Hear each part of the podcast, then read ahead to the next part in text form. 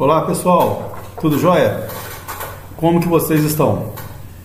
Olha, continuando com as nossas conversas sobre a Constituição, hoje nós vamos falar dos incisos 46 ao 50.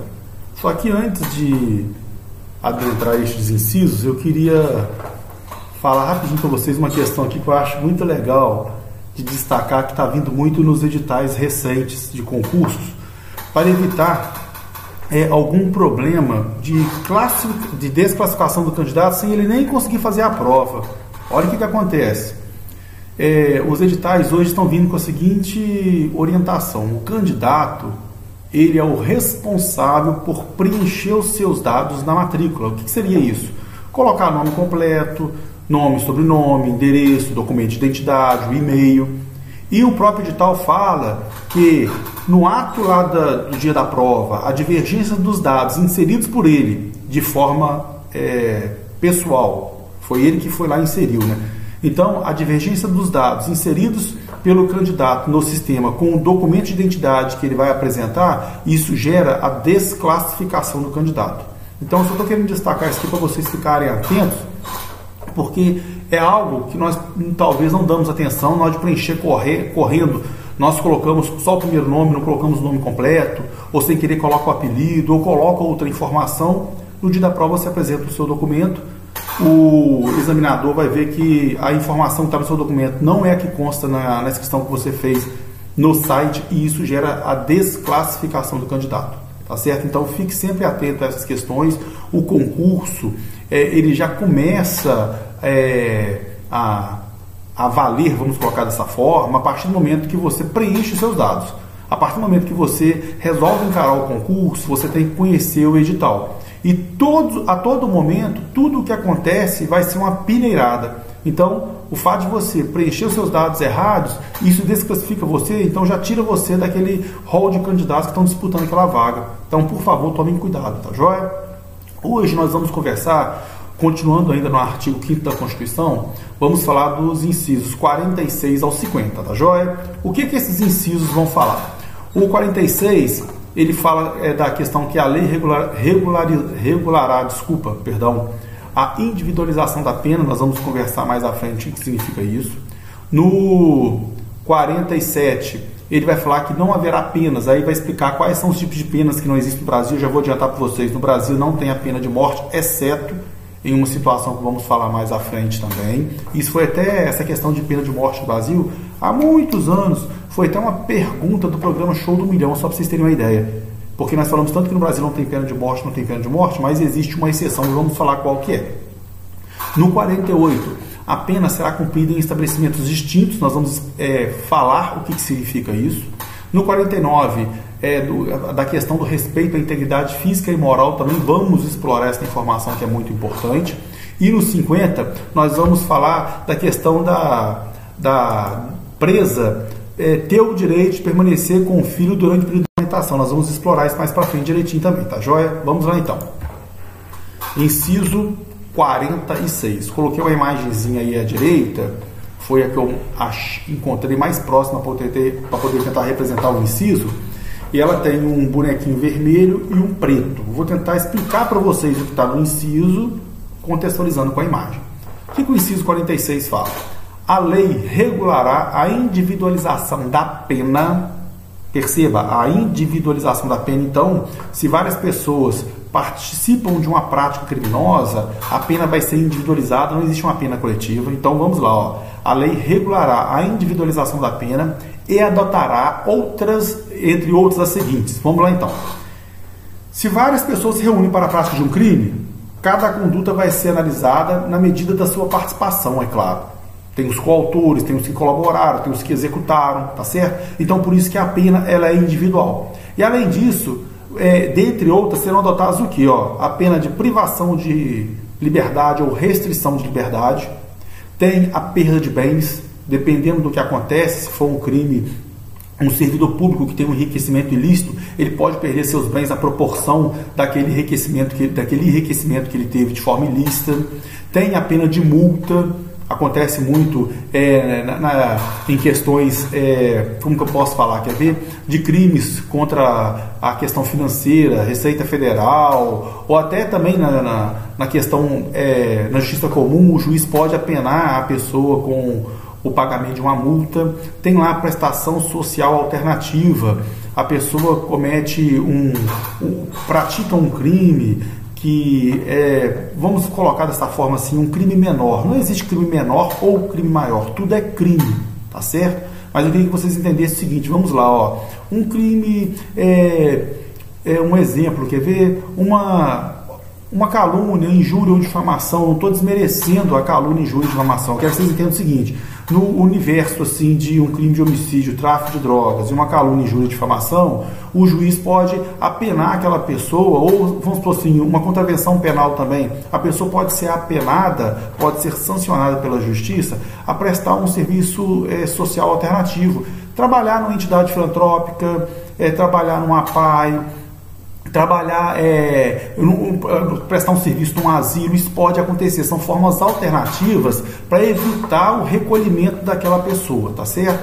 A última fala da suspensão ou interdição de direitos. Vou tentar dar exemplo para vocês aqui. Ó. O político que é condenado, dependendo da condenação, ele pode ficar oito anos e perder seus direitos políticos naqueles oito anos.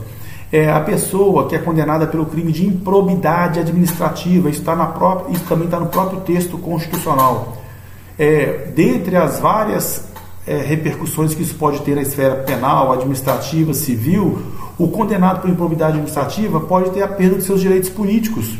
Olha que situação. Então é isso que envolve essa questão da suspensão ou interdição de direitos. Essas penas, vocês observam que a que fala realmente da, do recolhimento seria lá a privação ou restrição da liberdade.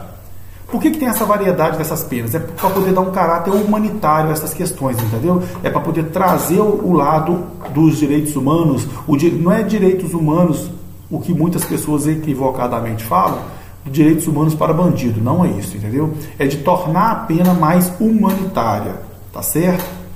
Vamos lá, ó, o próximo inciso, que é o inciso 47. Coloquei uma imagenzinha aí, ó, que está assim, ó, nenhuma vítima. O carrasco e não tem nenhuma vítima. Porque o carrasco ele mata, pena de morte. Então, o que, que acontece? O que, que o inciso 47 ele fala de forma bem enfática? Não haverá. Letra A. Pena de morte. Não, a regra é não tem pena de morte no Brasil, exceto aquela que está definida no artigo 84 inciso 19, que é a pena de morte quando no estado, quando em guerra declarada. O Brasil está em estado de guerra declarada, aí pode ocorrer a pena de morte, tá certo? A de caráter perpétuo, não tem pena de prisão perpétua no Brasil, tá certo? É, as pessoas criticam muito isso. Os Estados Unidos têm prisão perpétua. É, mas aqui no Brasil a Constituição não permite uma pena de caráter perpétuo. Então tem que deixar isso bem claro. Tem um limite máximo de condenação. A Constituição fala de, um, de uma condenação e dali podem ter os somatórios, dependendo dos vários crimes que a pessoa aconteceu, cometeu, entendeu? Pode ter uma pena lá de 100 anos, 60 anos, 80 anos, mas tem um tempo máximo que ele pode ficar recluso, tá certo? Isso está no texto constitucional. Pode ficar recolhido. É, não existe também a pena de trabalhos forçados. O que, que seria a pena de trabalhos forçados? Olha bem. A lei, de, execuções penais no Brasil, que dependendo do concurso nós teremos que estudá-la, é, é, é uma lei elogiada pelo mundo.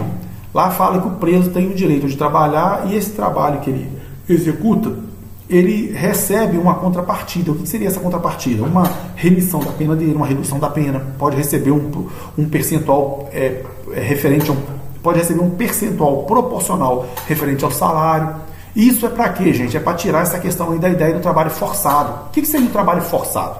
Vou dar dois exemplos a vocês aqui. Ó. A pessoa trabalha num regime de escravidão.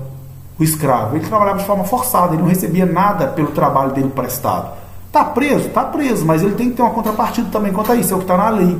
Outro exemplo histórico do, do, trabalho forçado, não sei se vocês vão lembrar, se vocês já viram um filme chamado Ben-Hur, ou quando estudaram história, lá na época da Roma antiga tinha as galés, que eram aqueles navios de guerras romanos, e aqueles navios eles eram movidos a remo, a grande maioria dos navios naquela época. Então, na época da, de Roma, quando a pessoa cometia um crime que era muito é, repulsivo, muito odiado, e a, a, a, tinham várias condenações, além do crucifixo, além da, da, da crucificação, perdão, além da pena de morte, existia a pena perpétua de trabalhar nas galés. Percebam? Então é, esse seria um trabalho forçado. Isso no Brasil não existe. No Brasil também não existe a pena de banimento. O que seria a pena de banimento? De expulsão, de afastamento da família, das pessoas, do convívio da pessoa. A pessoa não é banida. A pessoa não comete um crime no Brasil e fala assim, ó, você está expulso do Brasil. Não existe isso, tá certo? E também penas cruéis. Essas penas cruéis, você pode imaginar assim que ela tem muito a ver com o trabalho forçado, mas a Constituição separa. O que, seriam penas cruéis? Uma pena de tortura, vamos colocar dessa forma, entendeu? A pessoa não pode ser lá diuturnamente torturada. Em hipótese alguma pessoa pode ser torturada. Mas nesse caso aqui de penas cruéis, ela não pode é, sofrer ali é, agressão à sua integridade física também. Seria basicamente isso. Então, da letra A à letra E são os tipos de penas que a Constituição Federal fala que não haverá no Brasil. Não esqueça de uma coisa, tá certo? Eu falei no início do vídeo Teve uma questão há muitos anos no programa Show do Milhão, perguntando se no Brasil existia a possibilidade da pena de morte. Se eu não estiver enganado, a questão era essa. E a pessoa perdeu lá, não sei o valor, mas foi muito alto, falando que não. Exi, olha bem, a regra é não existir pena de morte no Brasil. Qual que é a exceção? Quando em guerra declarada, de acordo com o artigo 84, inciso 19, tá joia? Não esqueçam disso. Olha aí o próximo inciso, que é o 38. Coloquei essa cena aí é, de um estabelecimento penal e essas várias mãos para tentar representar o seguinte: olha aí, ó, a, a pena será cumprida em estabelecimentos distintos de acordo com a natureza do delito, a idade e o sexo do apelado. Vamos lá então. O que, que significa isso? Coisa básica: homem e mulher são recolhidos em estabelecimentos penais distintos.